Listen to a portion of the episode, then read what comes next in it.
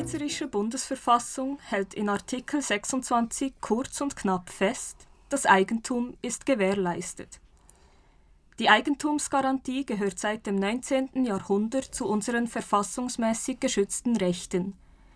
Allerdings haben sich deren Funktionen, Bedingungen, Anwendungsbereich und auch die Ausübung seither grundlegend verändert. Was bedeutet Eigentum also? Entspricht das Grundrecht heute überhaupt noch den ökonomischen, sozialen und technologischen Entwicklungen unserer Zeit? Oder müssen wir uns gar auf die Suche nach dem neuen Eigentum machen?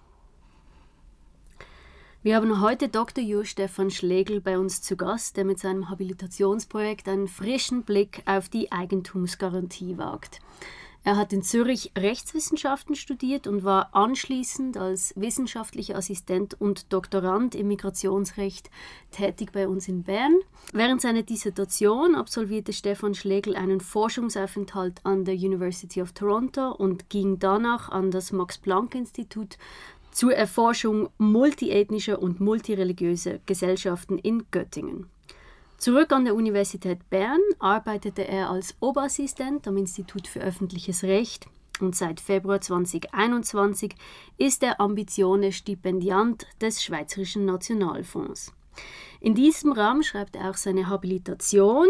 Darin geht er unter anderem dem Schutzbereich der Eigentumsgarantie eingehend auf den Grund und arbeitet insbesondere mit Modernisierungsansätzen.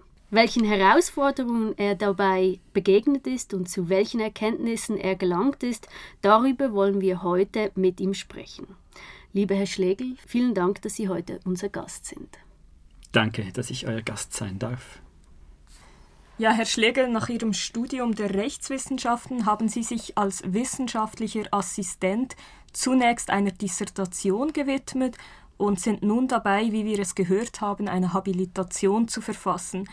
Wie immer würde uns und wahrscheinlich auch unsere HörerInnen zunächst interessieren, wie kam es eigentlich dazu, dass Sie sich für eine wissenschaftliche Tätigkeit entschieden haben und was fasziniert Sie eigentlich an der Wissenschaft besonders? Es ist der Luxus und die Freiheit, Fragen auf den Grund gehen zu können und aus den vorläufigen Antworten, die man gefunden hat, wieder neue Fragen entwickeln zu können und dieser Neugier nachzugehen, äh, Querschnittsfragen aufwerfen zu können, grundlegende Fragen aufwerfen zu können und, und deshalb ja, eine, eine grundlegendere Neugier befriedigen können als diejenige, die durch die bloße Problemlösung, die unmittelbare Problemlösung befriedigt werden könnte. Jetzt, Sie sind ja nicht nur wissenschaftlich tätig, sondern nebenbei auch in Politik und Verwaltung aktiv, so zum Beispiel als Vorstandsmitglied der Operation Libero und auch als Mitglied der Fachkommission für Migrations- und Rassismusfragen der Stadt Bern. Jetzt, wie gestaltet sich für Sie das Zusammenspiel zwischen Recht, Politik und Gesellschaft und prägen Ihre Tätigkeiten im Besonderen jetzt auch Ihr Verständnis von Recht und allenfalls auch dessen Grenzen? Mhm. Äh, ich, ich, genieße das sehr, so diesen Austausch zu haben zwischen diesen verschiedenen äh, Registern, in denen Menschen zusammen funktionieren. Äh, und die, die Politik ist viel praktischer, viel schnelllebiger, hat einen anderen Rhythmus, einen anderen Ton. Äh, und das tut mir sehr gut als, als Abwechslung. Ich finde das sehr interessant und es ist auch eine Möglichkeit, das, was man juristisch erforscht, wo man immer eine Tendenz hat, abstrakter zu werden, konzeptioneller zu werden ähm, und, und sich dabei äh, zu immer verkopfteren Problemen vorzuarbeiten, ein bisschen rückzubinden an praktische Probleme und, und festzustellen, wo liegen denn die praktischen Probleme. Ich profitiere sehr von diesem Austausch. Ich merke dabei natürlich die Grenzen des Rechts, wobei die äh, betone ich persönlich in meiner rechtswissenschaftlichen Tätigkeit auch relativ stark. Ich äh, habe eine relativ große Skepsis gegenüber der Gestaltungsmacht des Rechtes als Rechtswissenschaftler. Was ich in der Politik eher feststelle, ist, sind die Grenzen der Rechtswissenschaft. Also dass äh, sehr oft ein juristisches Argument nicht sehr weit trägt. Den Satz, wir sind hier nicht in einem juristischen Seminar, den hört man noch relativ schnell einmal in einer politischen Auseinandersetzung von Politikern und meistens nicht, wenn sie etwas Gutes vorhaben. Dieser Luxus, den Sie erwähnt haben, den man hat als Wissenschaftler, gehört dazu auch äh, der Auslandsaufenthalt. Sie waren ja im nahen und im weiteren Ausland tätig. Wie haben Sie es wahrgenommen und hat das auch Ihre Perspektive auf das Schweizer Recht verändert? Ah ja, das äh, ist eine sehr wichtige und prägende Erfahrung gewesen für mich und ich kann das allen äh, unbedingt empfehlen, allen, die wissenschaftlich tätig sind, aber besonders denjenigen, die rechtswissenschaftlich tätig sind und die eine Tendenz haben, sich innerhalb einer Rechtsordnung zu bewegen und dort, besonders wenn es eine Rechtsordnung ist und eine Rechtswissenschaft, die relativ klein und überblickbar ist wie diejenige der Schweiz, äh, in einem äh, in, in, einem Echoraum zu sein, der sich selber oft äh, repetiert und bestätigt, dass es ungeheuer bereichernd auszubrechen. Und ich hätte nichts von dem, was ich ähm, beisteuere hier, wenn es denn äh, etwas ist, was ich beisteuere, ähm, tun können, ohne diesen Perspektivwechsel und äh, diese, diese bereichende Erfahrung eines Auslandaufenthaltes. Das heißt, das hat auch das, das überhaupt das Verständnis des schweizerischen Rechts für Sie so geändert, dass Sie das Schweizer Recht besser wahrnehmen können oder kritischer auch. Können Sie es besser einordnen in die verschiedenen Rechtsordnungen, die existieren oder wie war das für Sie?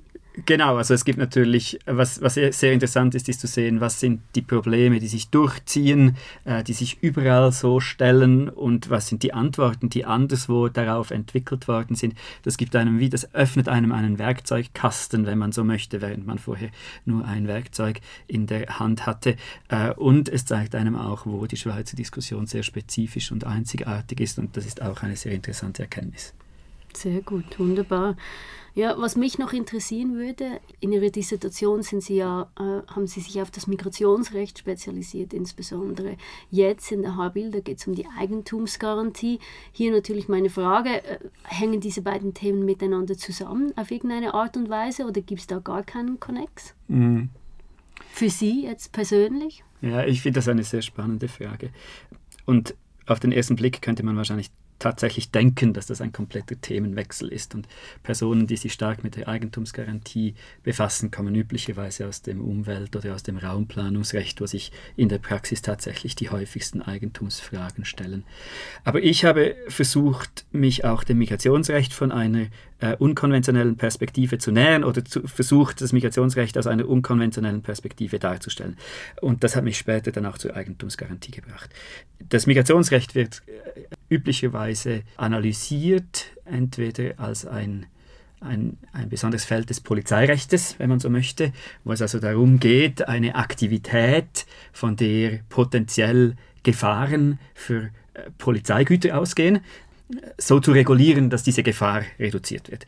Und der andere, quasi der, der gegenüberliegende Approach, der in der Wissenschaft viel prominenter ist, ist der menschenrechtliche Zugang zum Problem, wo also die Regulierung von Migration als etwas angesehen wird, was unter menschenrechtlichen Gesichtspunkten besonders äh, risikogeneigt ist, besonders problematisch ist und deshalb äh, Migrationsrecht als äh, quasi ein, ein wichtiges Anwendungsfeld äh, der, der Grundrechte betrieben wird wissenschaftlich.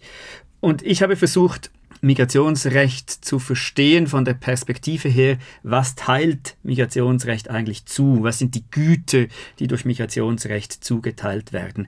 Und ohne das zu stark vereinfachen zu wollen, kann man sagen, etwas vom ganz Zentralen, was das Migrationsrecht zuteilt, sind Marktzugangsrechte. Das Migrationsrecht stellt im Wesentlichen Eintrittstickets aus und entzieht diese und verteilt diese und äh, äh, äh zieht sie wieder zurück zum Arbeitsmarkt und zu einem Dienstleistungsmarkt und damit äh, Eintrittstickets zu was man ein, ein Gefüge aus Institutionen nennen könnte, von denen einige öffentlich sind, äh, öffentlich, äh, politische Institutionen, juristische Institutionen und so, äh, und, und dann Märkte und, und Unternehmen, die privat sind. Und das Eintrittsticket in, in dieses Institutionengefüge ist ein Gut von ungeheurem Wert, das durch das öffentliche Recht, speziell durchs Migrationsrecht, zugeteilt wird. Und es ist plausibel davon auszugehen, dass dieses Gut, dieses Eintrittsticket viele Eigenschaften aufweist von dem, was jedenfalls traditionell das Eigentum aufgewiesen hat. Es gibt Ökonomen, die haben gezeigt, dass im 19. Jahrhundert die Frage, in welche Klasse jemand geboren worden ist, und eng mit der Frage, in welcher Klasse ist man geboren, ist die Frage, verfügt man über Grundeigentum oder nicht. Also in eine, in eine obere Klasse geboren zu sein, heißt im Wesentlichen mit Grundeigentum geboren äh, zu sein. Und dass diese, die Frage, in welcher Klasse man geboren ist, der wichtigste Indikator dafür war, wie viel äh, jemand äh, ökonomische Möglichkeiten hat in seinem Leben, was für Ausbildungsmöglichkeiten jemand hat, letztendlich was für eine Lebenserwartung jemand hat. Und man kann zeigen, dass heute dieses Kriterium, dieses aussagekräftigste Kriterium nicht mehr ist, in welche Klasse ist man geboren. Das ist überhaupt nicht mehr ein unwichtiges Kriterium, es ist immer noch ein wichtiges, aber das Wichtigste ist die Frage, wo ist man geboren, zu welchem Institutionengefüge hat man Zugang. Und das ist, ähm, äh, das ist eine Frage, die heute wichtiger ist als die Frage, in welche Klasse ist man geboren. Und das heißt, jenes Rechtsgebiet, das, das die Möglichkeit zuteilt, diese Institutionengefüge zu wechseln, teilt etwas zu, das analytisch sehr ähnlich ist in seiner Wirkungsmächtigkeit wie das Eigentum. Und das ist äh, der Bezug zwischen den beiden Rechtsgebieten. Mhm. Sehr spannend. Man sieht da auch schon den, den öffentlich-rechtlichen Charakter, den Ihre Arbeit prägt. Wirklich sehr interessant. Wir kommen noch darauf zu sprechen. Jetzt vielleicht ein paar allgemeinere Fragen, bevor wir da in Medias Res gehen, weil es geht, so wie ich das verstanden habe, in Ihrer Habilitation nicht nur um die Verteilung dieser äh, Zugänge zum Eigentum überhaupt, sondern über den Eigentumsbegriff in einem weiteren Sinne. Jetzt vielleicht Sie haben diese gesellschaftliche Relevanz des Eigentums kurz umrissen. Vielleicht möchten Sie dazu noch mehr sagen. Was, wie, was uns vor allem interessieren würde, wäre, welche Rolle denn die Eigentumsgarantie als Grundrecht bei uns in der Verfassung einnimmt. Weil die Verfassung ist ja die überliegende Ordnung, die oft festlegt, wie sich auch die einzelnen Rechte dann auf einer einfach gesetzlichen Ebene ausspielen. Mhm. Ja, ich glaube, es ist sowohl historisch als auch gegenwärtig schwierig, die Wichtigkeit der Eigentumsgarantie zu hoch zu hängen. Also historisch gesehen hatte die Eigentumsgarantie innerhalb der Grundrechte eine sehr prominente Stellung und oft wird so weit gegangen zu sagen, dass im, im, im 17., im 18., im 19. Jahrhundert Freiheiten sich nicht so sehr aus Rechten ergeben haben, sondern aus dem Eigentum ergeben haben.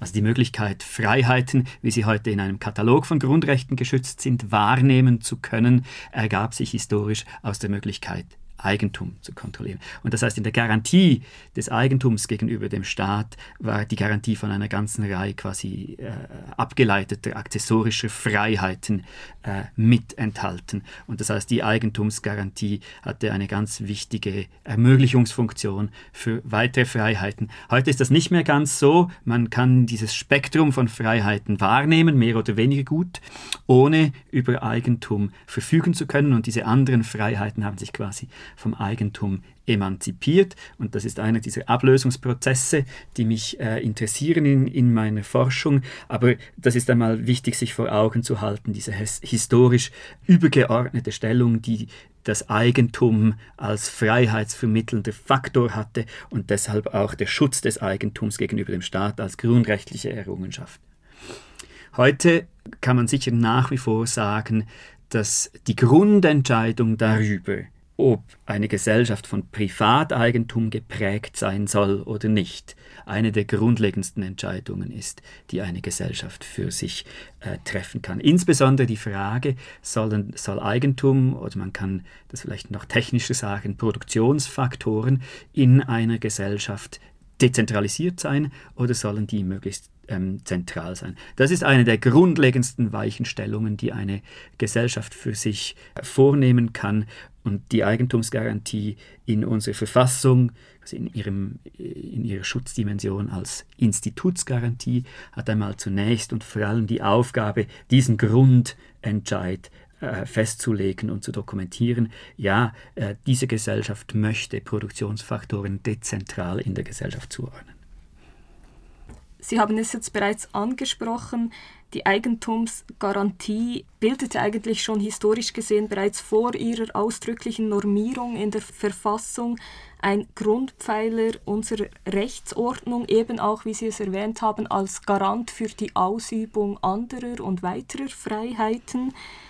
Nun bevor wir ein Stück weitergehen, würde mich trotzdem zunächst interessieren, woher stammt die Eigentumsgarantie, so wie sie in der Verfassung verankert ist und welche Funktionen erfüllte sie im Kern? Weshalb wurde ihr historisch gesehen diese Bedeutung zugemessen?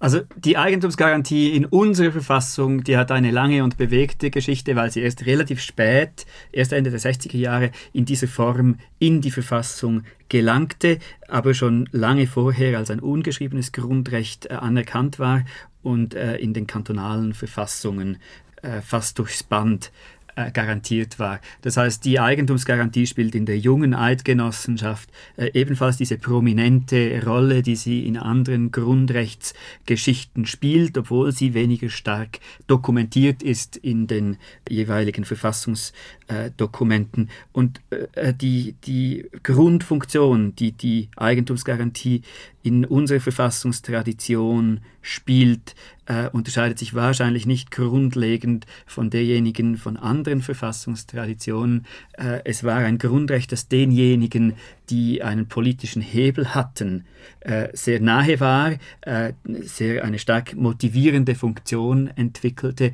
weil ihr Eigentum durch die Konzentration von staatlicher Macht bedroht war. Ja. Und es waren eben nicht die Personen ganz am Rand der Gesellschaft, deren, äh, deren Grundrechtskämpfe immer erst relativ spät möglich sind und relativ spät Resultate zeitigen, sondern diejenigen, die über eine gewisse Macht verfügten, indem sie über Eigentum verfügten und die erkannt haben, dass ihre weiteren Freiheiten von diesem Eigentum abhängen, die dafür gesorgt haben, dass dieses Eigentum eines der, eines der ersten Freiheitssphären ist, die gegenüber einer sich etablierenden Staatsmacht ähm, geschützt ist. Ja, das ist einmal also diese äh, Kernfunktion der individuellen Freiheit äh, und äh, wie, wie, sie eben, wie sie eben angelegt ist im Eigentum, äh, das geschützt werden soll. Und darüber hinaus erfüllt das Eigentum, äh, wie gesagt, äh, diese, diese institutionelle Funktion, dieser Grundentscheid für eine, ähm, für, für eine Ordnung, in der Eigentum äh, verteilt ist in der Gesellschaft und nicht konzentriert ist an einem Ort, besonders beim Staat. Darüber hinaus die dritte Schutz, ähm, Schutzdimension des, der, der, der Eigentumsgarantie, die so ein Alleinstellungsmerkmal ist der Eigentumsgarantie, ist die sogenannte Wertgarantie. Äh, und dort ist es viel schwieriger genau zu verstehen, was ihre Funktion ist. Also sie besagt, wenn enteignet wird, das ist, äh, was dann noch kommt in dieser Lapidarformel, das Eigentum ist gewährleistet. Darunter steht dann in einem zweiten Absatz, wenn enteignet wird, dann muss voll, voll äh, entschädigt werden. Und die Frage, was ist genau die Funktion dieser Entschädigung? Die finde ich weniger einfach zu beantworten. Es gibt wahrscheinlich zwei Möglichkeiten. Die eine ist äh, in erster Linie jemanden schadlos zu halten. Äh, das äh, ist relativ naheliegend. Und die andere, die schwieriger ist in den Griff zu bekommen oder schwieriger ist, ja, ähm, im, im, im, Verständnis auszugestalten, ist eine, äh, ähm, eine Einpreisungsfunktion. Also der Mechanismus, dass der Staat, wenn er Eigentum erzieht, entzieht, sich fragen muss, nützt mir oder nützt der Allgemeinheit dieses Eigentum mehr, wenn wir es äh, enteignen, als der Person, der es jetzt gehört, äh, können wir es in seinem Wert voll entschädigen und trotzdem noch einen äh, Nutzen unter dem Strich daraus ziehen, dass man also das, das eigene, äh, die, die Kosten des eigenen Verhaltens einpreisen muss und so nur äh, enteignen äh, soll, was wirklich ähm, unter dem Strich sich lohnt zu, zu enteignen. Das scheint mir eine Funktion zu sein, die diese, diese Wertgarantie auch erfüllen könnte. Äh, und da äh, muss man aber noch ähm, besser verstehen, äh, wenn das so ist, weshalb kommt diese Wertgarantie dann nur in diesen spezifischen Konstellationen der formellen und der materiellen Enteignung äh, zum Tragen und nicht allgemein bei Eigentumseingriffen. Also da gibt es eine Reihe von, von, von äh, offenen Fragen, die ich für mich auch noch nicht beantworten kann. Also verschiedene Dimensionen, die die Eigentumsgarantie äh, versucht zu erfüllen, beziehungsweise diverse Funktionen, die sie bezweckt, haben sich eigentlich, Sie haben es bereits erwähnt, die Eigentumsgarantie war bereits länger äh, verankert, auch in kantonalen Verfassungen. kann man beobachten, dass sich diese Funktionen jetzt im Laufe dieser äh, gesamthaft gesehen relativ kurzen Zeit der Verankerung auch verändert haben in der Rechtsprechung oder allgemein im Umfang dieser Garantie? Ich würde sagen, es ist ein relativ konservatives Grundrecht. Das heißt, seine Funktion, die ist relativ stabil geblieben. Jedenfalls im Verhältnis zu seinem Kontext. Oder? Also wenn man sich überlegt, wie stark sich die Natur des Eigentums unterdessen weiterentwickelt hat, die Art, wie Güter in der Gesellschaft verteilt sind, wie Güter übertragen werden können in der Gesellschaft und die Art, wie der Staat tätig wird und diese Güter äh, in diese Güter eingreift, diese Güter gefährdet, dann ist es ein relativ äh, konservatives Grundrecht. Dafür spricht auch der Umstand, wie die Eigentumsgarantie schließlich in die Bundesverfassung gelangt ist, nämlich gleichzeitig mit äh, einer Grundsatzkompetenz des Bundes für Raumplanung, also eine Tätigkeit, die relativ intensiv in den wichtigsten Anwendungsfall von Eigentum, das Grundeigentum, eingreift und man hat quasi als Flankenschutz zu dieser neuen Kompetenz, zu dieser neuen äh, staatlichen Aktivität die Eigentumsgarantie mit in die Verfassung genommen und damit eigentlich ein, eine recht konservative Funktion dieser Eigentumsgarantie signalisiert. Sie dient nach wie vor in erster Linie dem Schutz des Sacheigentums, besonders des Grundeigentums, gegenüber einem äh, Staat, äh, der zwar nicht mehr äh, äh, Land requiriert, um Kriege finanzieren zu können, sondern um Raumplanung zu machen oder große Infrastrukturen leisten zu können. Das hat sich geändert, aber die Funktion äh, der Eigentumsgarantie dagegen einen Schutz zu geben, wenigstens im Wert, äh, um den es geht, die würde ich sagen, die ist erstaunlich stabil geblieben. Wie wird denn das Eigentum konkret neu gelebt oder anders gelebt, als es zu Zeiten der Verankerung der Eigentumsgarantie der Fall war? Was ist, was ist das, was sich in der, in der faktischen Gelebtheit dieses Rechts verändert hat in der Zwischenzeit? Mhm. Ich, ich würde sagen, es sind äh, äh, sehr viele Faktoren, aber zwei, die herausstechen. Das eine ist eine starke Verschiebung von formellen zu materiellen Eingriffen in das Eigentum, also dass nicht mehr so stark die Transaktion eines Eigentumstitels von einer Privatperson auf, einen, äh, auf, auf die öffentliche Hand mit äh, einer Änderung des Grundbucheintrages und allem äh, tatsächlich ein physischer Übergang der Sache äh, im Vordergrund steht, sondern eine eine Ausdünnung des Rechtebündels, das mit diesem Grundstück äh, verbunden ist, also eine, eine, ein materieller Eingriff. Das Grundstück bleibt nach wie vor in der Hand des Privaten, aber das Spektrum von was man damit tun darf, das wird verändert. Diese Verschiebung von formell zu materiell, das ist sicher eine der, der ganz markanten also Verschiebungen. Zum Beispiel aufgrund von umweltschutzrechtlichen Bestimmungen oder raumplanerischen Vorgaben oder solche Dinge? Oder genau. Was denken Sie da? Genau, also es gibt wirklich eine, ein breites Spektrum von staatlichen Tätigkeiten, äh, von, von polizeirechtlichen Tätigkeiten über Bau, Raumplanung, Umweltrecht, Heimatschutz, äh, all diese Anliegen, äh, die äh, ähm, dazu führen, dass äh, das Spektrum von dem, was man tun darf, das Spektrum von von tun dürfen, das mit einem Objekt verbunden ist, äh, in der Tendenz stark eingeschränkt wird. Also diese Vorstellung von Eigentum als die despotische Herrschaft und der Ausschluss aller anderen, die hat nichts mehr äh, mit der Realität zu tun. Da kann man sagen, das hatte nie etwas mit der Realität zu tun, aber es gab eine Zeit, wo die Realität näher an, diesem, an dieser Vorstellung lag. Das würde ich sagen, ist der erste Aspekt und der zweite Aspekt ist, dass äh, viel weniger ökonomischer Wert in Sachen gebunden ist. Ja. Früher gab es oft Situationen, wo praktisch alles Vermögen in Sachen gebunden war, vor allem in Immobilien, aber auch in, in, in Farnis. Und das hat sich stark geändert. Man kann heute relativ vermögend, ökonomisch relativ gut dastehend sein, ohne über Grundeigentum verfügen und man kann eine relativ sichere ökonomische Situation haben, ohne über äh, viel Sacheigentum zu verfügen. Und der Großteil dieser Sicherheit ergibt sich aus immateriellen Gütern und ergibt sich aus Ansprüchen, nicht zuletzt aus Ansprüchen gegenüber dem Staat, zum Beispiel Rentenansprüchen und Sozialversicherungsansprüchen. Ich habe eine etwas ketzerische Frage. Geht es hier wirklich um die Ausgestaltung der Eigentumsgarantie oder sind das nicht externe Faktoren, die an die Eigentumsgarantie herantreten?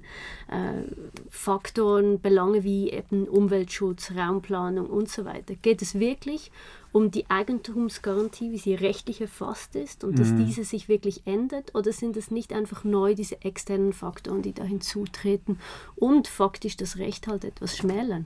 Mhm also ein Grundrecht besteht ja nie ohne Kontext. Das muss immer auf einen sozialen, ökonomischen, ökologischen und technologischen Kontext eine Antwort geben die Pressefreiheit heißt nicht mehr Pressefreiheit, nachdem die Presse nicht mehr die einzige Form mhm. der Massenverbreitung von Medien ist. Darauf muss die Medienfreiheit eine Antwort finden. Ja. Das heißt, die, die muss sich weiterentwickeln mit dem Kontext, in dem sie existiert und in dem sie einen Schutz bieten muss. Und das Gleiche gilt auch für die Eigentumsgarantie. Und insofern geht es schon um eine Weiterentwicklung der Eigentumsgarantie, aber es geht um eine Weiterentwicklung, die quasi von außen äh, aufgezwungen wird, weil der Kontext sich stark verändert hat. Mhm. Ja. Wir werden also auf diese rechtstheoretischen Feinheiten noch zu sprechen kommen. Die zweite ketzerische Frage meinerseits, welche, wenn es überhaupt eine gibt, welche praktische Relevanz hat es, die Eigentumsgarantie rechtlich neu erfassen zu wollen? Ich habe mir diese Frage auch schon gestellt. Persönlich habe ich ein bisschen Angst, dass diese wichtige freiheitsvermittelnde Funktion, die die Eigentumsgarantie in meinen Augen spielen kann. Eine Rolle, die ganz wichtig war in der Entstehung liberaler Demokratien. Nicht vollkommen, aber in der Tendenz verlieren könnte, wenn sie griffige Antworten zunehmend nur noch geben kann auf eine Form von Kontrolle über Vermögen, die im Verhältnis zu anderen tendenziell unwichtiger wird. Also wenn sie quasi verhaften bleibt an diesem Prototyp des Sacheigentums, währenddem die ökonomische Realität sich weiterentwickelt. Und äh, meine Antwort auf die Frage der praktischen Relevanz wäre zu sagen, es geht um die Zukunft der Freiheits-, Autonomie-, sicherheitsvermittelnden Funktion der Eigentumsgarantie, dass sie auf diese neue auf die, sind nicht neue Formen, aber in der, in der Wichtigkeit tendenziell zunehmende Formen der wirtschaftlichen Kontrolle über Güter Antworten geben kann. Etwas heruntergebrochen vielleicht ist sich Otto Normalbürger ähm, bewusst über die Eigentumsgarantie, die in der Verfassung steht. Hat er oder sie das Gefühl, sie können das benutzen, sie können das darauf zurückgreifen? Ist die Eigentumsgarantie zu sehr von der Realität abgehoben? Ich würde sagen, diese Frage hängt davon ab, ob Otto Normalverbraucher Grundeigentum hat. Wenn Otto Normalverbraucher Grundeigentum hat, ist er sich der Eigentumsgarantie in der Tendenz sehr bewusst und ist schnell damit zu sagen, das betrifft meine Eigentumsgarantie. Äh, wenn irgendeine Form der Intervention gegenüber einem Grundstück äh, geschehen soll, ob eine formelle, ein formeller Eingriff oder ein, ein materieller, und das zieht quasi die Frage nach sich, wie normal ist es für Otto Normalverbraucher, Grundeigentum zu haben. Äh, und je, stärker das, dass es normal ist, kein Grundeigentum zu haben, desto stärker drängt sich auch die Frage auf, müssten nicht auch andere Formen der wirtschaftlichen Sicherheit und der wirtschaftlichen Autonomie erfasst sein von der Eigentumsgarantie, damit sie ihre Schutzfunktion weiterhin wahrnehmen kann. Einfach, dass wir da vielleicht auf dem gleichen Nenner sind. Welche sind denn diese anderen Formen des Nicht-Grundeigentums? Zunächst könnte man sagen, das Immaterialgüterrecht, also Leute, die äh, Urheberrechte, Patente, äh, Marken haben äh, oder Unternehmen, die das haben, mhm.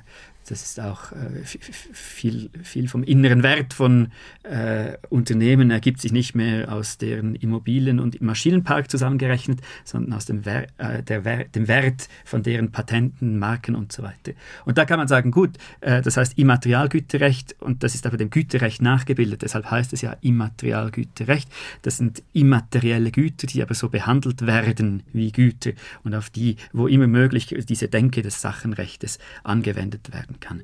Äh, und deshalb kann man da gut noch einen Schritt weitergehen äh, und sagen, äh, die, es gibt noch eine ganze Reihe von, von weiteren Gütern, die sehr wichtig sind. Ich habe vorhin im Zusammenhang mit dem Migrationsrecht Marktzugangsrechte erwähnt die im Migrationsrecht sehr wichtig sind und wie wir gesehen haben, für die Frage, was, ist, was sind meine wirtschaftlichen Chancen im Leben, absolut zentral sind, der wichtigste Indikator überhaupt äh, und der aber nicht nur im Migrationsrecht, sondern überall dort, wo das Recht äh, Berufsbewilligungen, Erlaubnisse für lukrative Tätigkeiten und so weiter austeilt, eine, eine Rolle spielt. Und das sind Güter, die in der Tendenz äh, stark wichtiger geworden sind. Dann kommen Güter dazu, die der Staat direkt zuteilt, wie eben Renten, Sozialversicherungsansprüche, ähm, ähm, und so weiter. Äh, und dann ganz viele Güter, die nur dadurch ähm, einen Wert haben oder die einen Großteil ihres Wertes darin haben, dass sie sich in der Einflusssphäre eines einigermaßen funktionierenden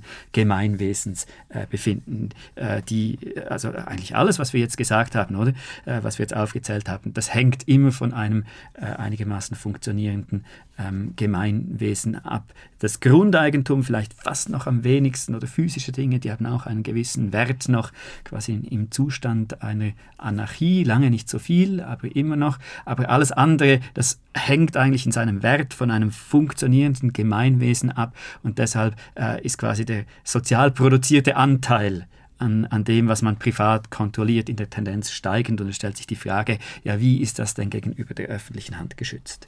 Ich möchte eine kurze Anschlussfrage einfach für das Verständnis noch stellen. Wir haben jetzt ganz viele verschiedene Begriffe gehört, so wie ich es jetzt herausgehört habe, geht es bei der Eigentumsgarantie im Kern und nicht zuletzt auch darum, auf eine Art einen ökonomischen Ist-Zustand zu sichern von jenen, die darüber verfügen. Da mhm. stelle ich mir die Frage, Sie haben vorhin auch äh, den Begriff Freiheitsautonomie erwähnt.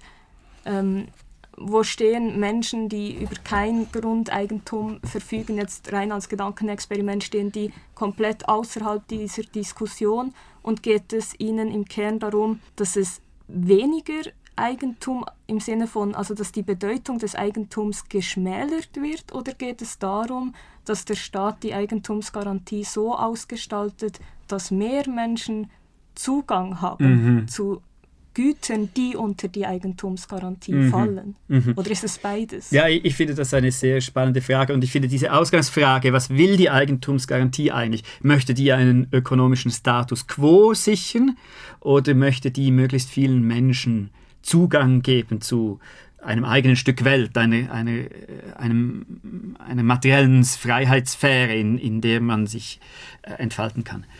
Und ich, ich würde darauf vielleicht eine, ein bisschen eine zweischneidige Antwort geben. Es kann gut sein, dass der Effekt der Eigentumsgarantie ist, den wirtschaftlichen Status quo beizubehalten. Es kann gut sein, dass die Interessen derjenigen, die die Eigentumsgarantie errungen haben, darin bestanden hatte, den Status quo zu sichern. Aber das, die Eigentumsgarantie hat jedenfalls das Potenzial, äh, weiterzugehen als das, und ich finde, sie sollte auch den Anspruch haben, weiterzugehen als das und zu sagen, ja, ihr Ziel, und das ist in der Institutsgarantie angelegt, sollte eben wirklich sein, materielle Güter ähm, fein in der Gesellschaft zu verteilen, also eine, äh, eine, eine feine Verteilung, äh, eine starke Dezentralisierung zu ermöglichen. Und das heißt, dass auch der überwiegende Teil der Bevölkerung äh, Zugang haben sollte zu dieser Freiheitssphäre und dass der Staat die Rahmenbedingungen dafür schaffen kann, dass die jedenfalls erreichbar ist. Und das wird natürlich umso schwieriger, je stärker die Eigentumsgarantie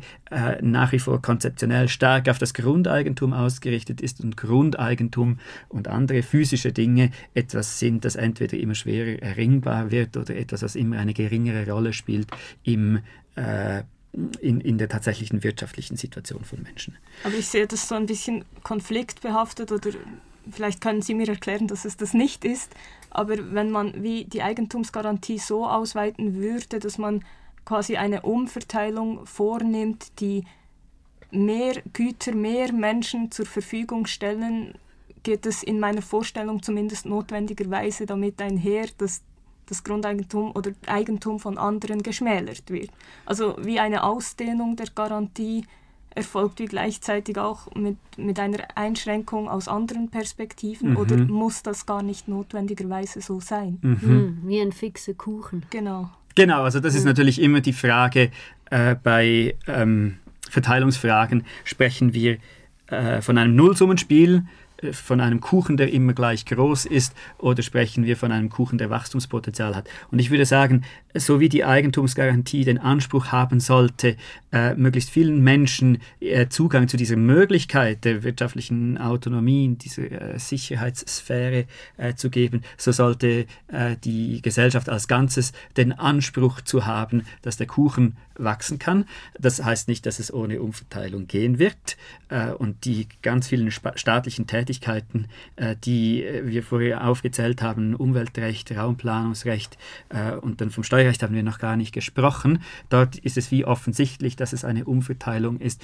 Aber es ist natürlich überall dort, wo der Staat eben in diese Rechtebündel eingreift. Dort findet eigentlich eine Transaktion statt von privaten zur öffentlichen Hand und diese Transaktion wird in aller Regel in der einen oder anderen Form mit einer Umverteilung ähm, äh, gerechtfertigt. Dass es aber rechtfertigbar ist, also dass man sagen kann, es gibt hier ein überwiegendes öffentliches Interesse dafür, das wird in der Regel damit plausibilisiert, dass durch diese Tätigkeit eben der Kuchen insgesamt die Möglichkeit hat zu wachsen, wovon dann in der Theorie jedenfalls wieder alle profitieren. Und dieses theoretische Ziel äh, glaube ich nicht, dass es nicht erreicht werden kann, äh, sondern dass man, dass man diese Übung perfektionieren kann.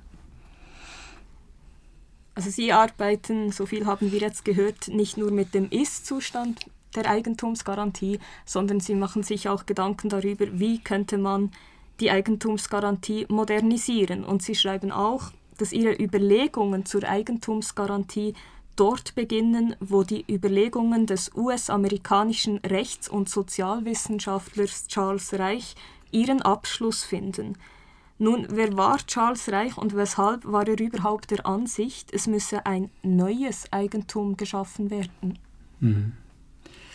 Charles Reich war ein zu seiner Zeit sehr berühmter und sehr einflussreicher, brillanter, aber unkonventioneller Rechtswissenschaftler, der in den 60er Jahren äh, geschrieben hat. 1964 ist ein berühmter Aufsatz erschienen, das äh, neue Eigentum, äh, später ein populäres Buch nicht ein wissenschaftliches Buch über die 68er-Bewegung in Amerika, das heißt The Greening of America. Und dadurch wurde er sehr äh, berühmt äh, und hat dann auch andere Dinge gemacht als, als äh, Wissenschaft. Aber äh, mich interessiert natürlich vor allem seine wissenschaftliche Tätigkeit äh, und, und dabei vor allem äh, diese Idee des neuen Eigentums. Und Charles Reich geht eigentlich aus von dieser Idee eines einstmals sehr im, im, im, äh, im Hintergrund sich befindenden Staates, äh, bei dem eben äh, die Wichtigkeit von physischem Eigentum sehr wichtig war und dass das eigentlich in Ruhe gelassen werde und einem Staat, der dann immer wichtiger und immer ähm, immer äh, interventionistischer wurde und dabei äh, immer mehr Aspekte der materiellen Sicherheit von Menschen kontrolliert hat und kontrollieren konnte. Und er geht aus von der Annahme, dass jemandes äh, materielle Situation kontrollieren zu können, bedeutet jemandes Freiheit kontrollieren zu können. Und er sagt dann, wenn wir also diese Funktion, diese freiheitsvermittelnde Funktion der Eigentumsgarantie äh, aufrechterhalten wollen für die Gesellschaft, in der wir leben, dann müssen wir Mittel und Wege finden, diese materiellen Aspekte, die der Staat kontrolliert, der Eigentumsgarantie zu unterstellen. Und das hatte in einer ersten Phase nach der Veröffentlichung hatte das einen großen Einfluss ausgeübt auf die, Gerichts-, auf die Rechtsprechung des, des US Supreme Courts. Äh, in den USA ist die Eigentumsgarantie ja noch viel stärker verfahrensrechtlich orientiert äh, und ist im Wesentlichen eine Garantie eines, eines fairen Verfahrens und dass diese Verfahrensgarantien dann zum Beispiel auch auf den Entzug von Sozialleistungen durch den Staat angewandt wurden für eine Zeit lang lang. Äh, das war eine direkte Folge von Charles Reichs Idee von einem neuen Eigentum. Sie arbeiten in Ihrer Habilitation ja unter anderem auch mit einer Geschichte der sogenannten Witwe zu Zera von August Gottlieb Meissner. Welche Bedeutung hat diese Geschichte der Witwe für die Veranschaulichung des Eigentums und auch seiner Ablösung von der physischen Sache? Also die Geschichte geht so, äh, die, die Witwe zu Zera, die hat einen Hof geerbt und der Kalif, der möchte auf diesem Grundstück ein, ein Lustschloss er, äh, bauen und dann bietet er dieser Witwe eine Entschädigung an und als sie nicht bereit ist, die Entschädigung zu nehmen, enteignet er äh, den, das Grundstück entschädigungslos. Und dann hört ein Vertrauter des Kalifens hört von, vom Schicksal dieser Witwe und beschließt, ihr zu helfen äh, und bittet dann den Kalifen, einen, auf diesem Grundstück einen Sack äh, mit Erde zu füllen und diesen Sack dann zum Abtransport auf einen Esel zu heben. Und dann ist der Sack zu schwer für den Kalifen und dann sagt ihm dieser Vertraute quasi, also wenn schon dieser Sack äh, voll Erde ihnen zu schwer ist, wie schwer wiegt denn das ganze Grundstück auf ihre Schuld, wenn sie dereinst quasi vor Gott treten müssen. Äh, und das, äh, diese, dieses Gleichnis, das führt dann dazu, dass der Kalif das Grundstück erschrocken zurückerstattet. Und das, das Interessante an diesem rhetorischen Trick, der der Vertraute des Kalifens hier anwendet, ist, dass er das Gewicht des Eigentums äh, versucht zu veranschaulichen im Gewicht des Objektes, auf das sich das Eigentum bezieht. Also er tut so, als sei etwas, das physisch besonders schwer ist, auch besonders gewichtig als, als Eigentum.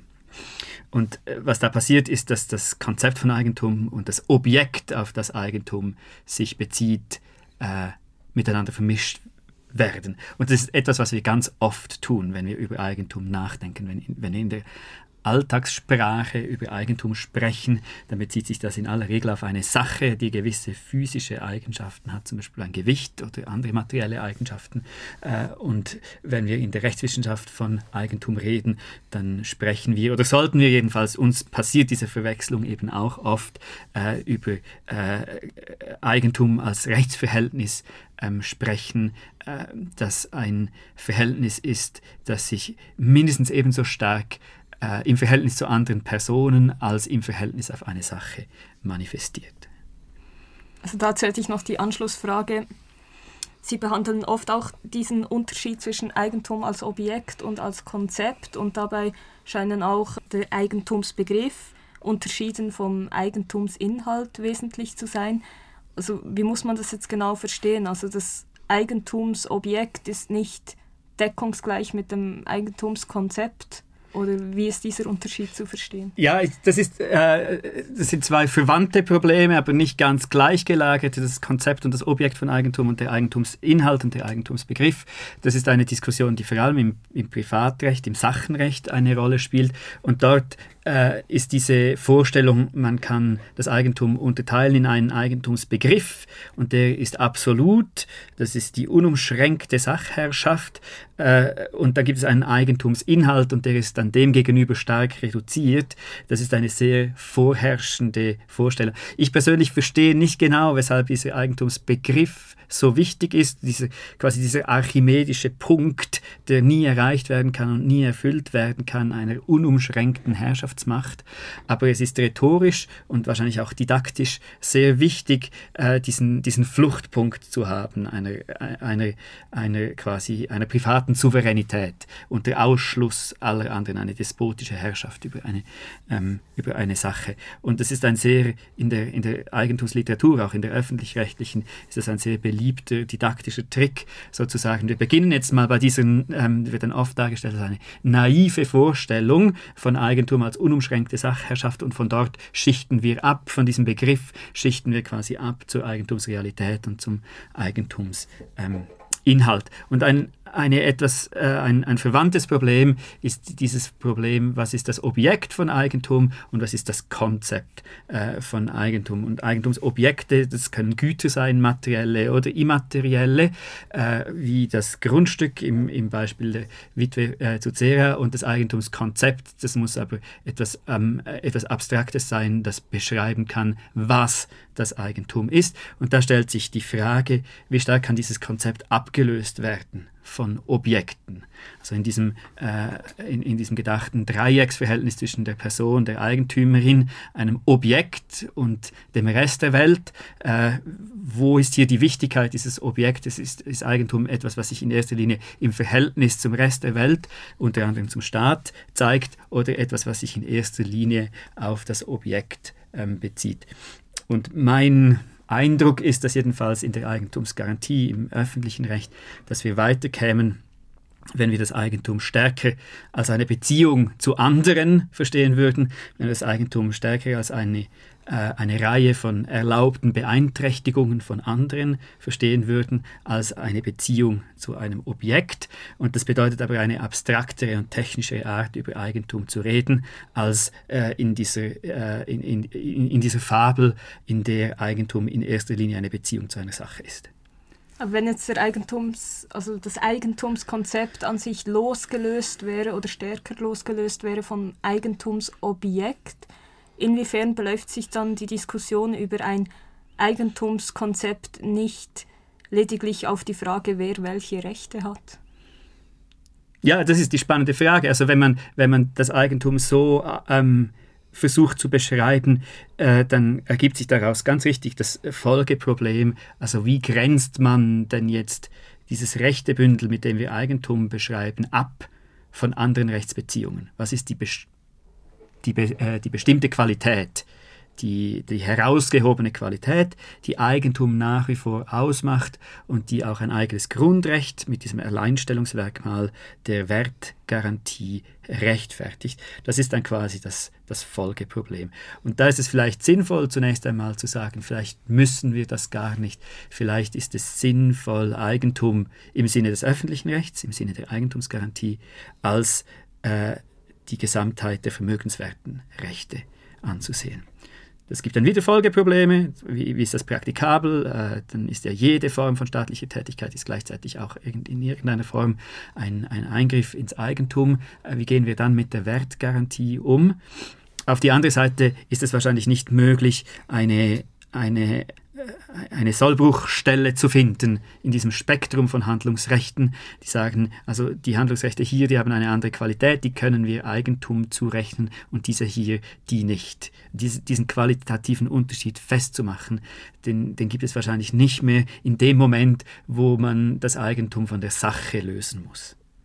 Da sind ungemein viele spannende Fragen versteckt. Auf einige werden wir noch zu sprechen kommen. Ähm, Erst einmal möchte ich zurückkommen auf diese Emanzipierung des Eigentums von der Sache. Sie schreiben, dass es da verschiedene ökonomische, technologische und sozialen Rahmenbedingungen äh, veranlasst haben, dass sich das Eigentum von der physischen Sachen ablöst. Was, was sind das für ähm, Rahmenbedingungen oder Faktoren, die das verändert haben?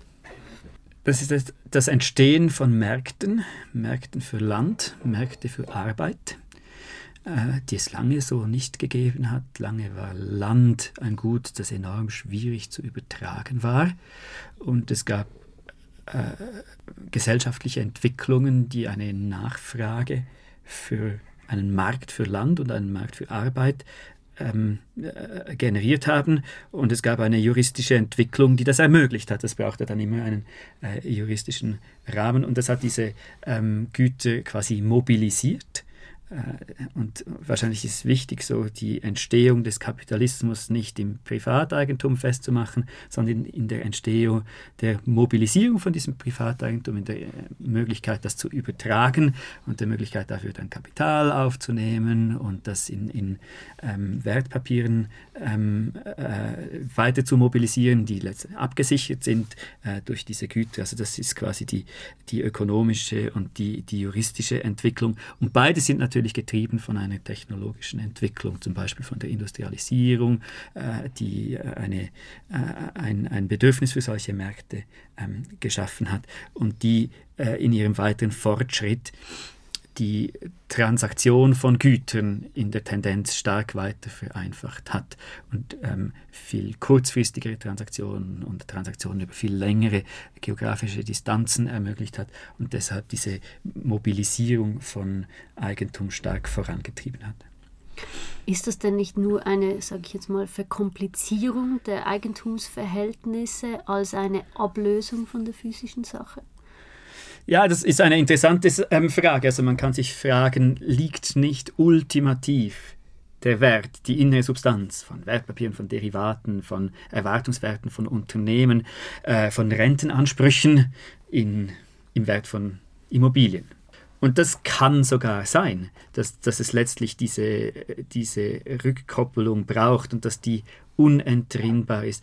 Aber die Dinge, in denen unsere ökonomische Sicherheit äh, angelegt ist, bleiben trotzdem Fondsanteile und Wertpapiere und Rentenansprüche, deren Sicherung äh, vom Wert von Wertpapieren abhängt äh, und nur sehr mittelbar vom Wert von, von, von Grundstücken und von den Handlungsmöglichkeiten, die mit diesen Grundstücken ähm, äh, verbunden sind. Und es braucht deshalb trotzdem eine Möglichkeit, diese Derivate im weitesten Sinne irgendwie in Betracht zu ziehen in der Gestaltung des Schutzbereiches der Eigentumsgarantie.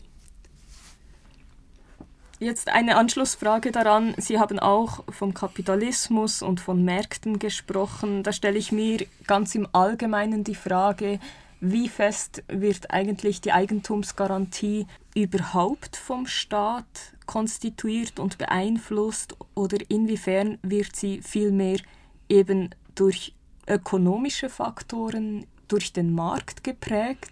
Ich denke da auch zum Beispiel an moderne Phänomene, wie dass es beispielsweise in Games möglich ist, mittlerweile Land zu erwerben, Eigentum zu erwerben, das völlig außerhalb unserer Rechtsordnung steht in dem Sinne. Und in diesem Zusammenhang wird ja insbesondere bei der Eigentumsgarantie auch immer wieder die staatsgewaltsfreie Sphäre betont. Also wie hängen diese Aspekte zusammen? Inwiefern nimmt der Markt eine vorrangige Stellung ein und wie viel liegt bei der Eigentumsgarantie überhaupt beim Staat? Das ist eine so schwierige Frage, dass es äh, schwierig ist, einen, einen guten Einstieg in die Antwort zu finden. Aber ich würde sagen, ja, natürlich werden Eigentumsverhältnisse oder man könnte auch sagen Kapitalverhältnisse, die die Münzung von Kapital, die, die Herstellung von Kapital, wird im Wesentlichen in der privaten Sphäre betrieben. Zu einem Großteil ist das, äh, was ähm, Anwaltskanzleien tun. Sie sichern ökonomische Werte in einer Form ab, äh, die wie Eigentum funktioniert oder Eigentum ist oder Eigentum nahe kommt in, in seinen ökonomischen Funktionen äh, für, für, auf Nachfrage von ihren Klienten und sie entwerfen Vertragsverhältnisse und äh, Arrangements für den Konkurs und so weiter, die äh, wirtschaftliche Güter erlauben, äh, als Eigentum oder wie Eigentum äh, zu behandeln. Das ist nicht eine sehr neue Entwicklung, äh, das ist immer die Innovation gewesen von neuen Vertragsverhältnissen, neuen Formen von Gesellschaften Möglichkeiten und es hat immer auch stark eine antwortende Funktion auf die technologischen Möglichkeiten. Also technologische Möglichkeiten, die ein Bedürfnis nach großer Kapital, Kapitalakkumulation geben, haben äh, zu neuen Gesellschaftsformen geführt mm, und so weiter. Und die Frage, mit der wir jetzt im Moment konfrontiert sind, ist natürlich, äh, was ist die, die neue Qualität, die die Digitalisierung äh, hier ähm, bietet. Und ich würde sagen, die Digitalisierung hat äh, mindestens drei grundlegende ähm, Aspekte, die hier wichtig sind. Das eine ist, dass sie ein, ein, Transaktionskostensenker ist, das heißt, dass sie die Übertragung von Eigentum eben auch über große geografische Distanzen enorm erleichtert und deshalb die die Anbindung von Eigentum an einen spezifischen Rechtsraum und damit die Handlungsmacht von Staaten äh, in, im Steuerrecht, im Strafrecht und so weiter äh, in der Tendenz stark reduziert. Äh, das Zweite ist, dass sie eben ganz ent körperliche Räume schaffen kann und in diesen Räumen auch Eigentumsverhältnisse herstellen kann. Das ist, was Meta ganz aggressiv versucht zu tun, also quasi eine, eben ein, eine Meta-Welt zu erstellen mit ihren jeweils eigenen äh, Eigentumsverhältnissen etc. Äh, und die Anmaßung dabei ist natürlich, es gibt dann da auch eine Art Metastaat, das ein Unternehmen ist. Und die dritte äh, Ebene, die vielleicht die radikalste ist äh, und die stark mit der Faszination für Blockchain zusammenhängt, denke ich, ist diese Vorstellung, dass durch Technologie äh, wie quasi die letzte Bastion der Staatlichkeit äh, die, äh, die, die das äh, Vollziehen von Vertragsverhältnissen, die Absicherung von Vertragsverhältnissen quasi ähm, äh, technologisch ersetzt werden kann. Durch eine Technologie, die äh, die Nachtwächterfunktion, die innerste Funktion äh, des Staates zu ersetzen. Darin liegt ein Großteil der, der äh, Faszination für diese Technologien. Äh, und ja, wahrscheinlich ist es deshalb so, dass immer stärker, ohne dass es ein neues Phänomen ist, immer stärker wirtschaftliche Verhältnisse an die Eigentumsgarantie herangetragen werden, von der A, die Eigentumsgarantie Eigentumsgarantie beantworten muss, wie äh, schützen wir das jetzt als Eigentum und b, die Frage sich stellt, braucht es hier den Staat überhaupt noch, um die zu schützen? Ein Kernproblem bei der Eigentumsgarantie scheint zu sein, dass der Schutzbereich, der sachliche Schutzbereich, kaum genügend definiert werden kann. Zunächst hier einmal die Frage, was ist überhaupt ein grundrechtlicher Schutzbereich? Was wird damit bezweckt? Und ist er bei der Eigentumsgarantie vorwiegend positiv ausformuliert, also ein Recht zu, negativ, ähm, also ein Recht, sich vor Eingriffen zu schützen, oder in beiden Sinnen? Mhm. Also das gilt vor allem für die sogenannten Freiheitsrechte. Nicht alle Grundrechte sind Freiheitsrechte. Die klassischen Grundrechte, die Religionsfreiheit, die Meinungsfreiheit und eben die Eigentumsgarantie, die oft auch Eigentumsfreiheit genannt wird. Das sind so klassische Freiheitsrechte. Und hier ist so sehr stark die Idee einer Sphäre. Man kann sich so eine, die Skizze eines Kreises vorstellen, der quasi eine Außengrenze hat und dann einen äußeren Bereich und einen inneren Bereich und einen Kernbereich. Und da gibt es wie in der Vorstellung einen Moment, wo der Staat in, diese, äh, in, in, in diesen Kreis eindringt und dann immer weiter eindringt, bis er quasi an die Härtegrenze dieses äh, Kernbereiches stößt, wo er dann nicht mehr weitergehen darf. Äh, und bis dahin darf er eingreifen, wenn gewisse Voraussetzungen ähm, erfüllt sind. Und, und das heißt, wir haben hier eine, so ein, quasi eine, eine geografische Vorstellung von einem Schutzbereich. Äh, und äh, da kann man sich natürlich schon fragen, ist das überhaupt eine sinnvolle Vorstellung oder legt, erleichtert die das Verständnis oder erschwert die das Verständnis von dem, äh, worum es hier geht. Aber das ist ein, ein sehr etabliertes Verständnis und es ist auch sehr schwierig, sich von dieser äh, geografischen, dieser räumlichen Metaphersprache zu, zu etablieren. Also das, äh, da fällt man immer wieder zurück hinein in, in, diese, ähm, in diese Sprache, obwohl sie ähm, etwa bei der, unter anderem bei der Eigentumsgarantie klar mh, hm, an ihre Grenzen stößt. Und dann stellt sich die Frage, äh, also erstens mal ist das dann immer schwierig zu sagen, äh, wird, äh, wenn jetzt der Staat handelt, besonders wenn er gesetzgeberisch handelt, wird dieser Kreis jetzt neu vermessen, neu gezeichnet quasi, oder greift er in diesen Kreis hinein ein? Äh, das ist eine Frage, die immer schwierig zu beantworten ist und die oft auch von den Gerichten nicht sauber beantwortet wird. Dass immer ein unklar, ein bisschen unklar ist, was ist denn jetzt äh, hier eigentlich die genaue Tätigkeit. Und dann ähm, stellt sich die Frage, was ist in diesem Kreis drin? Wird das positiv oder negativ äh, formuliert? Und, und das ist jetzt interessant, dass Sie gefragt haben, äh, ob das in der Regel quasi als eine, ein, ein Spektrum von erlaubten Handlungen dargestellt wird. Und interessanterweise wird die Eigentumsgarantie im Unterschied zu anderen Freiheitsrechten typischerweise nicht als ein Spektrum von erlaubten Handlungen, sondern als ein Spektrum von geschützten Objekten äh, formuliert. Also es geht um das Haben und nicht um das Tun dürfen. Und das ist vielleicht die interessante Umkehrung, die man vornehmen müsste, anstatt über das Tun dürfen und weniger über das Haben sprechen. Aber die äh, übliche Art, den Schutzbereich der Eigentumsgarantie zu bezeichnen, ist mit dem vermeintlich sicheren Sockel des privatrechtlichen Sacheigentums äh, zu beginnen und darauf dann die schwierigeren Aspekte aufzustapeln, quasi, sagen wir also das private Sacheigentum plus alle obligatorischen Rechte äh, plus beschränkte dingliche Rechte und gewisse Rechte gewisse vermögensrechtliche Rechte gegenüber dem Staat. So wird der Schutzbereich quasi umschrieben. Da ist an Genauheit jetzt noch nicht viel gewonnen, weil die, die Frage, was heißt jetzt diese gewisse Rechte, was ist da ähm, genau damit äh, gemeint und ähm, es entsteht diese, ähm, diese äh, verführerische Illusion von Klarheit, äh, weil ähm, so getan wird, als sei das Sacheigentum etwas, das in seinem Umfang klar ist, was dann im konkreten Anwendungsfall überhaupt nicht zwingend der Fall ist.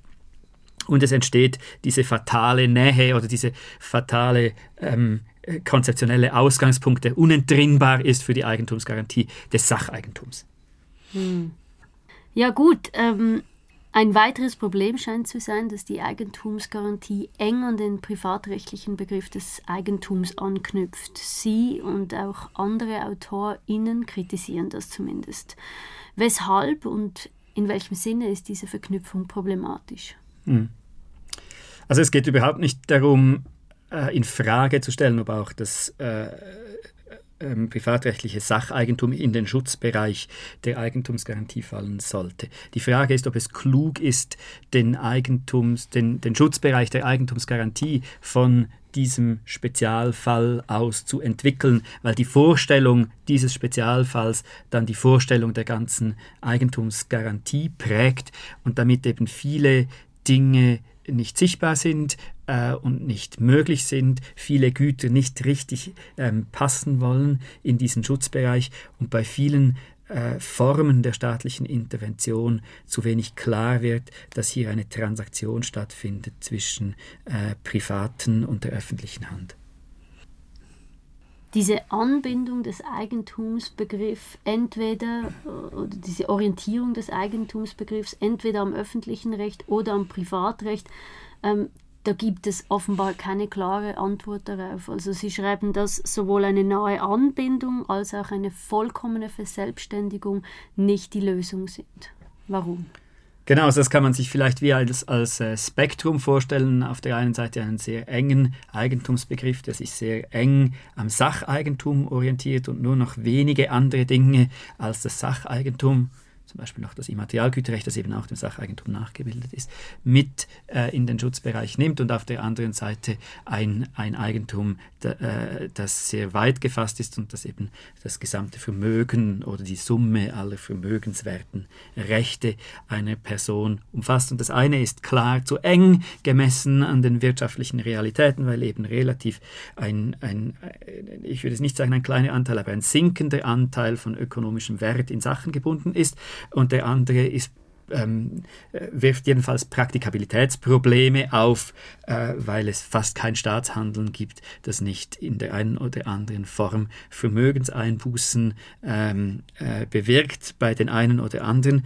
Ähm, und dann verschiebt man die Frage vom Schutzbereich des Eigentums einfach auf die Frage nach den Eingriffsvoraussetzungen und vor allem auf die Frage ab wann und wo und unter welchen Verhältnissen greift denn jetzt die Wertgarantie, bei der man also diesen Eingriff entschädigen muss. Und damit ist noch nicht besonders viel gewonnen, jetzt vom juristischen Handwerk, von der juristischen Praktikabilität her gedacht. Ich frage mich da gerade, ist es wirklich diese nahe Anbindung am Privatrecht, der das Problem ist? Weil das Privatrecht in seiner Entwicklung ist ja sage ich jetzt mal etwas naiv, recht dynamisch und kann und tut es auch relativ schnell auf neue Verhältnisse und neue technologische Entwicklungen mhm. reagieren. Meine Frage ist, ist es nicht im Kern ein Problem, dass, dass, dass diese zu nahen Identifizierung mit dem Grundeigentum und nicht eigentlich der zu enge Blick des Privatrechts. Es geht um die Sache, es geht um die Anbindung an die Sache, unter denen Immobilien die wichtigsten Sachen sind. Aber diese Vorstellung, dass Eigentum eine Beziehung zu einem Objekt ist, äh, die uns Probleme bereitet. Und es geht gar nicht darum, die, die Wichtigkeit dieser Beziehung zu einem Objekt im engeren Bereich des Sacheigentums zu leugnen, sondern es geht darum zu fragen, wie garantieren wir Formen der wirtschaftlichen Kontrolle über Güter gegenüber dem Staat, auch dort, wo diese enge Beziehung zu einem Objekt keine Rolle spielt. Aber es geht um das Sachenrecht oder um die, ähm, die, die, die dominante Stellung des Sachenrechts, nicht des Privatrechts an sich. Mhm. Mhm. Diese Idee der, der, physischen Verfügbarkeit über ein, ein Ding. Mhm. Ja. Eine weitere Schwierigkeit mit Blick auf den Schutzbereich besteht im Zusammenhang mit den Begriffen der subjektiven Rechte, der wohlerworbenen Rechte sowie der faktischen Interessen. Was versteht man eigentlich unter diesen Begriffen, gerade jetzt mit Blick auf die Eigentumsgarantie? Ja, das sind allesamt äh, dornenvolle und schwierige Begriffe, die eine wechselhafte Geschichte haben, die in verschiedenen äh, Kontexten unterschiedliche Dinge ähm, bedeuten und die keine stabile Bedeutung über die Zeit gesehen haben. Aber im Kern geht es um diese Frage, äh, wie schützen wir Aspekte der materiellen Stellung von Menschen gegenüber dem Staat, herausgehoben, so dass sie äh, durch die Eigentumsgarantie geschützt werden können.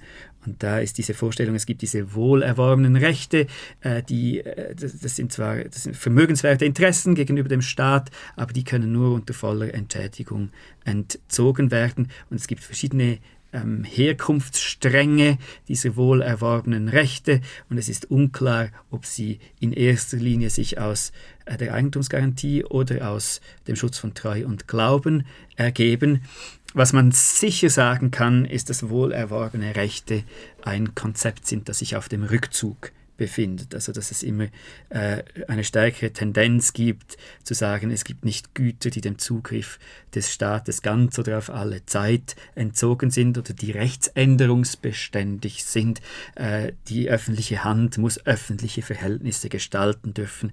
Es darf keine Staatsgewalt äh, ähm, veräußert werden und deshalb äh, sind diese wohlerworbenen Rechte ein Konzept, das sich auf dem, auf dem Rückzug befindet, auch wenn es verschiedene Typen ähm, ähm, davon gibt.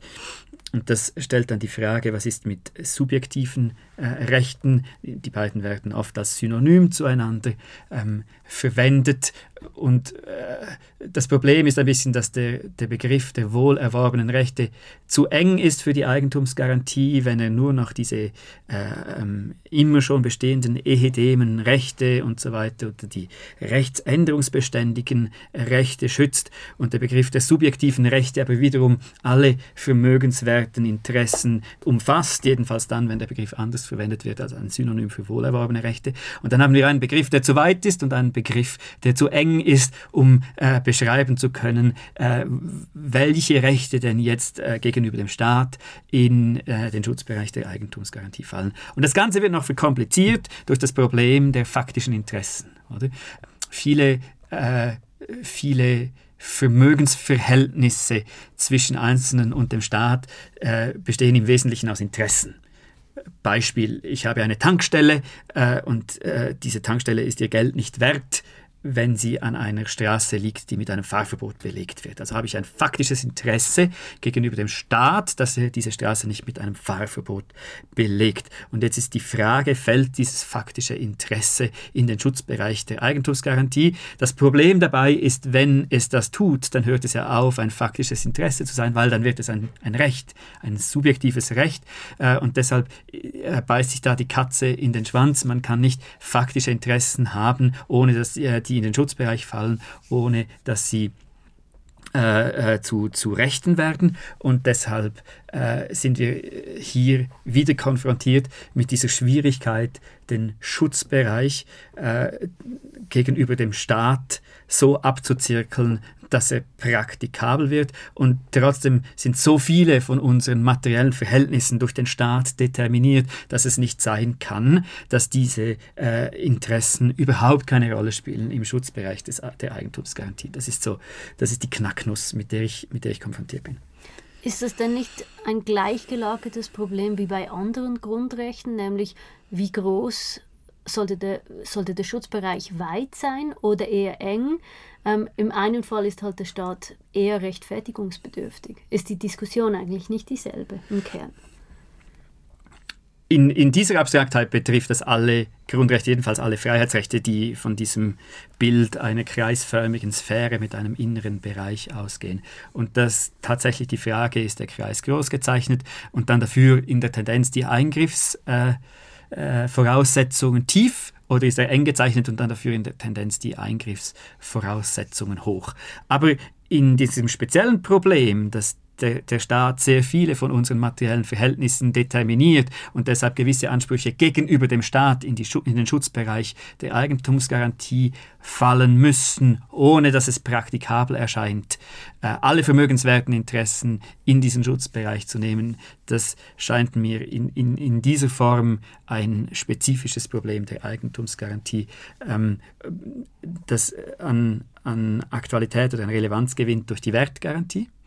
Äh, dieses Heraushebungsmerkmal der Eigentumsgarantie ähm, und, und das zu einer praktisch besonders relevanten Frage macht, wie, wie ziehen wir hier die Grenze.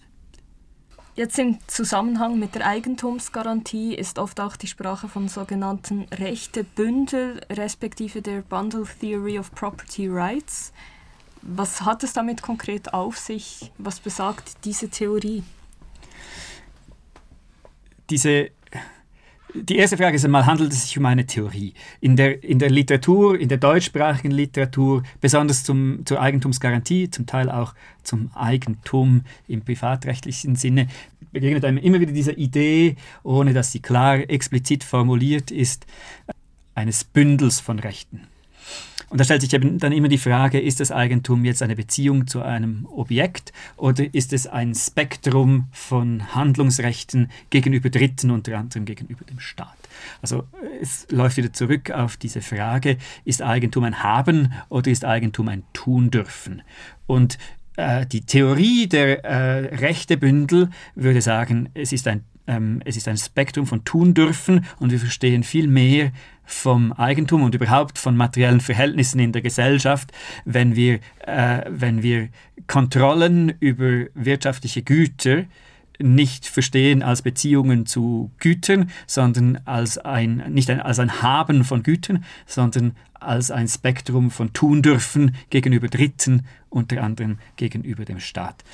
Und mein meine Aus Ausgangsthese ist, dass vieles in der Eigentumsgarantie klarer und einfacher verständlich wird, wenn man äh, konsequent und explizit sagt, es geht hier um ein Rechtebündel und was bei ähm, jeder Form von Eingriff, ob formell oder materiell, in das Eigentum passiert, ist eine Transaktion aus einem Rechtebündel von Privaten an das Rechtebündel äh, von der öffentlichen Hand. Und ich habe das Gefühl, dass viele blinden Flecken und vielen, viele Probleme sich besser darstellen lassen, wenn man konsequent von, von dieser Vorstellung von Eigentum als einem Spektrum von tun dürfen, als einem Spektrum von erlaubten Beeinträchtigungen von Dritten ausgehen würde, als von einer Beziehung zu einem Gut. Wir haben jetzt verschiedene Unklarheiten im Zusammenhang mit der Eigentumsgarantie angesprochen, auch viele Theorien erwähnt verschiedene Ansichten. Mich würde nun interessieren, wie positioniert sich eigentlich die Rechtsprechung zu diesen Unklarheiten? Welche Position nimmt die Rechtsprechung zur Eigentumsgarantie ein? Also die Rechtsprechung ist natürlich strukturell und von ihrer Aufgabe her konservativ nur schon deshalb, weil sie nur sich zu den Problemen äußert, zu denen sie gefragt wird. Und es natürlich eine Tendenz gibt, eben bei Otto Normalverbraucher an die Eigentumsgarantie zu denken, wenn es um Grundeigentum geht. Und das heißt, in der Rechtsprechung spielt nach wie vor ganz überwiegend das Grundeigentum die zentrale Rolle äh, in der Eigentumsgarantie. Das heißt nicht, dass, es die, dass, dass die Rechtsprechung der Eigentumsgarantie darauf ähm, beschränkt ist. Es gibt diese sehr interessante, aber auch rätselhafte Rechtsprechung zu faktischen Interessen.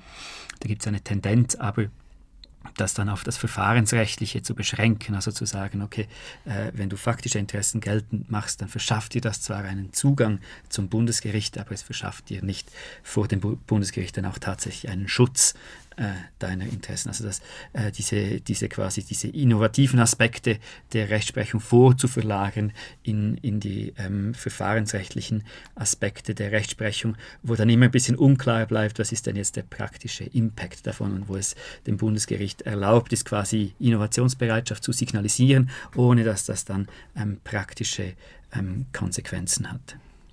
Also in dem Sinne, dass wie gesagt wird, wenn ein faktisches Interesse vorhanden ist, dann ist vermutlich die Beschwerdelegitimation zu bejahen. Ist es so in dem Sinne zu genau, verstehen? Genau, also aber verschafft einmal einen, einen, Zugang zum okay. Bundesgericht, aber noch nicht einen Schutz äh, dieser faktischen Interessen. Also es gibt dazu nicht eine, eine griffige Rechtsprechung, die zeigt, okay, in diesen und diesen und diesen faktischen Interessen ist man dann tatsächlich vor Interventionen äh, des, äh, des Staates geschützt. Und dann gibt es diese sehr starke Tendenz beim Bundesgericht, unklar zu sein, geht es jetzt hier um eine Neudefinition von Eigentum oder um einen Eingriff in die Eigentumsgarantie und eine relativ freihändige Annahme dann, dass es um die Neudefinition des äh, Eigentums geht. Also wenn Zweitwohnungsverbot neu eingeführt wird, dann sagt das Bundesgericht einfach, das ist nicht ein Eingriff in das Eigentum, das ist eine Neudefinition von Eigentum. Und das hat den Vorteil, dass sich öffentliche Interessen relativ umstandslos durchsetzen lassen,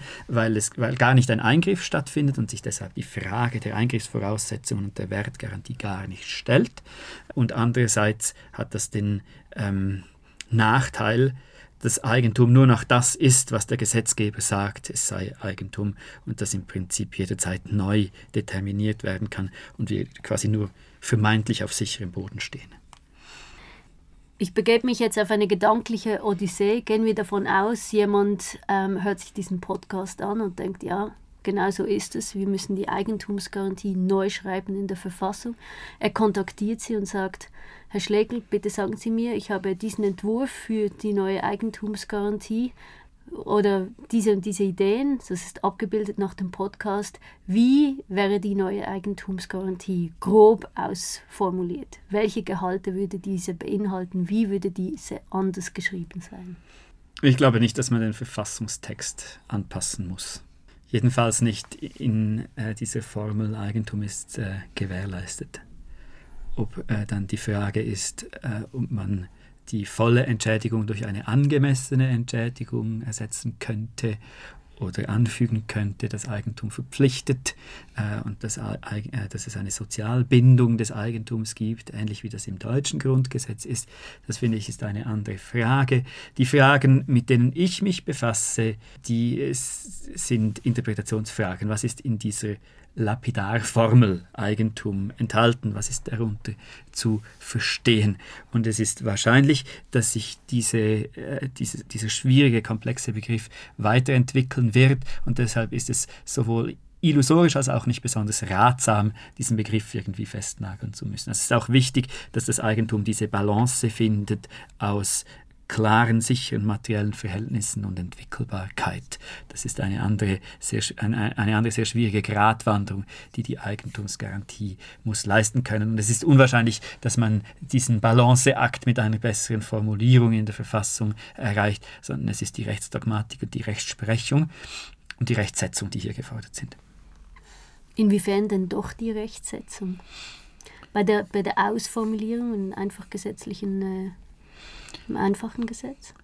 Zum Beispiel, indem schon auf der Ebene der Rechtsetzung klarer gemacht würde, ob hier ein Eingriff in das Eigentum intendiert ist oder ob eine, eine Neudefinition des Eigentums vorgenommen werden sollte. Und wenn letzteres der Fall ist, dass, dass man sich sagt, ja, aber auch wenn wir das neu definieren, dann nehmen wir ja irgendwo jemandem etwas weg. Ist diese Transaktion im großen Maßstab, die, die wir hier vornehmen, ist die gerechtfertigt? Können wir die quasi auch einpreisen, auch wenn wir dafür keine Entschädigung leisten müssen? Solche Diskussionen, äh, die wären, wenn sie explizit stattfinden würden, äh, sehr wertvoll glaube ich.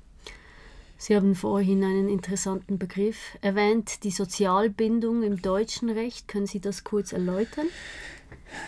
Also es ist diese Idee, das Eigentum verpflichtet. Und wenn, wenn wir uns Eigentum noch einmal vorstellen als eine Dreiecksbeziehung zu einem Objekt, äh, und einer Eigentümerin, einem Eigentümer auf der einen Seite und dann der Allgemeinheit auf der anderen Seite ist diese Sozialpflichtung, äh, diese Sozialbindung des Eigentums äh, quasi diejenige Seite des Dreiecks, die die Beziehung zwischen dem Einzelnen und der Allgemeinheit betont. Und jetzt ist die Frage, was ist die, der praktische Wert, das in ein, äh, in ein Verfassungsdokument speziell hineinzuschreiben. In der Schweiz ist das diskutiert worden bei der Einführung der Eigentumsgarantie und dann bei der Totalrevision der Bundesverfassung und immer verworfen worden und unter anderem mit dem Argument verworfen worden, das ändert praktisch nichts, wenn wir das äh, reinschreiben, denn das Eigentum sozial pflichtig ist, dass es auch verpflichtet. Das ist unbestritten, das sieht man an den äh, zahlreichen äh, Verpflichtungen, die das Gesetz an das Eigentum heranträgt. Äh, den, dennoch finde ich es legitim, die Debatte zu führen, wäre es nicht rhetorisch und so weiter wichtig zu zeigen, dass Eigentum verpflichtet und dass damit eine Verpflichtung gegenüber der, All der Allgemeinheit einhergeht. Wir sitzen hier im Kreis als drei wissenschaftlich tätige Personen.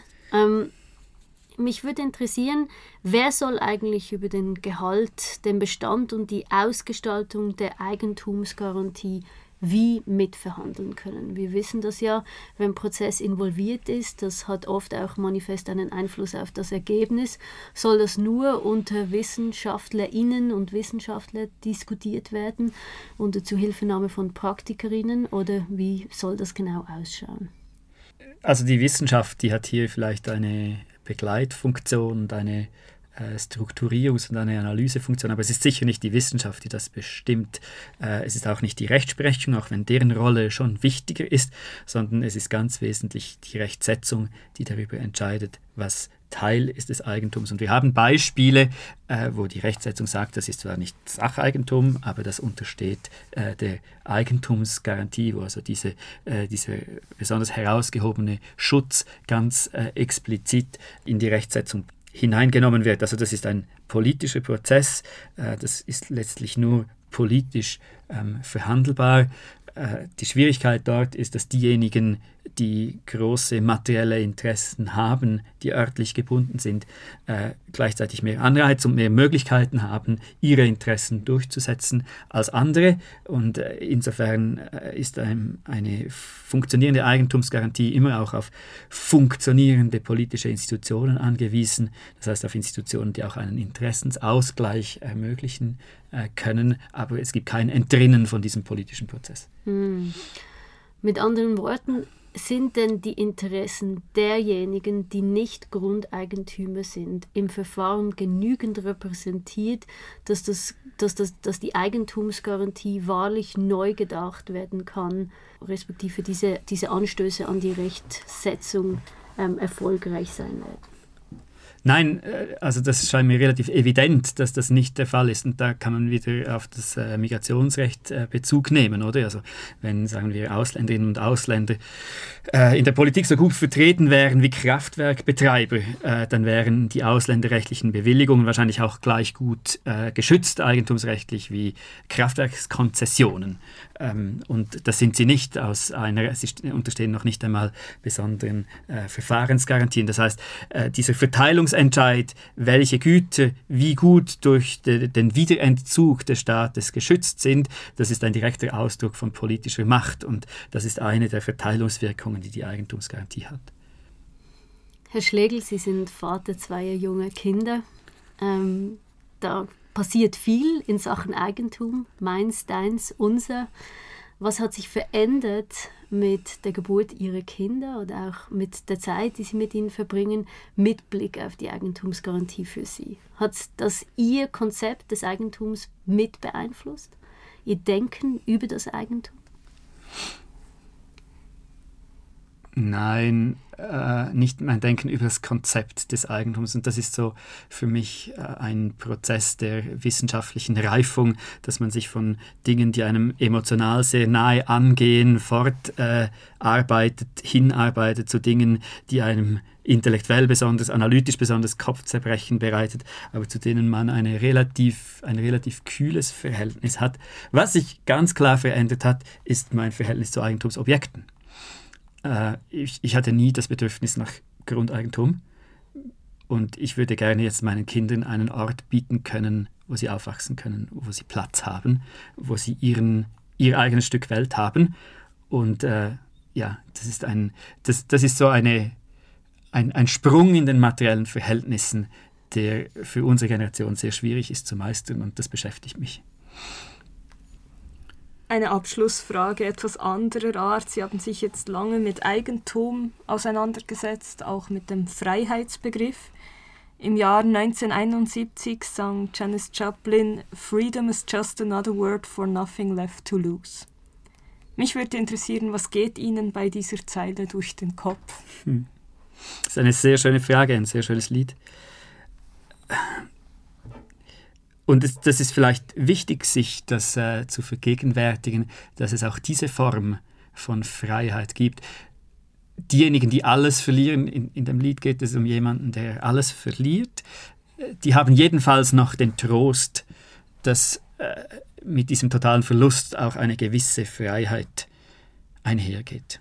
Und es stimmt, dass wenn man nichts mehr zu verlieren hat, hat man äh, die Freiheit, alles zu tun, äh, was man noch tun kann.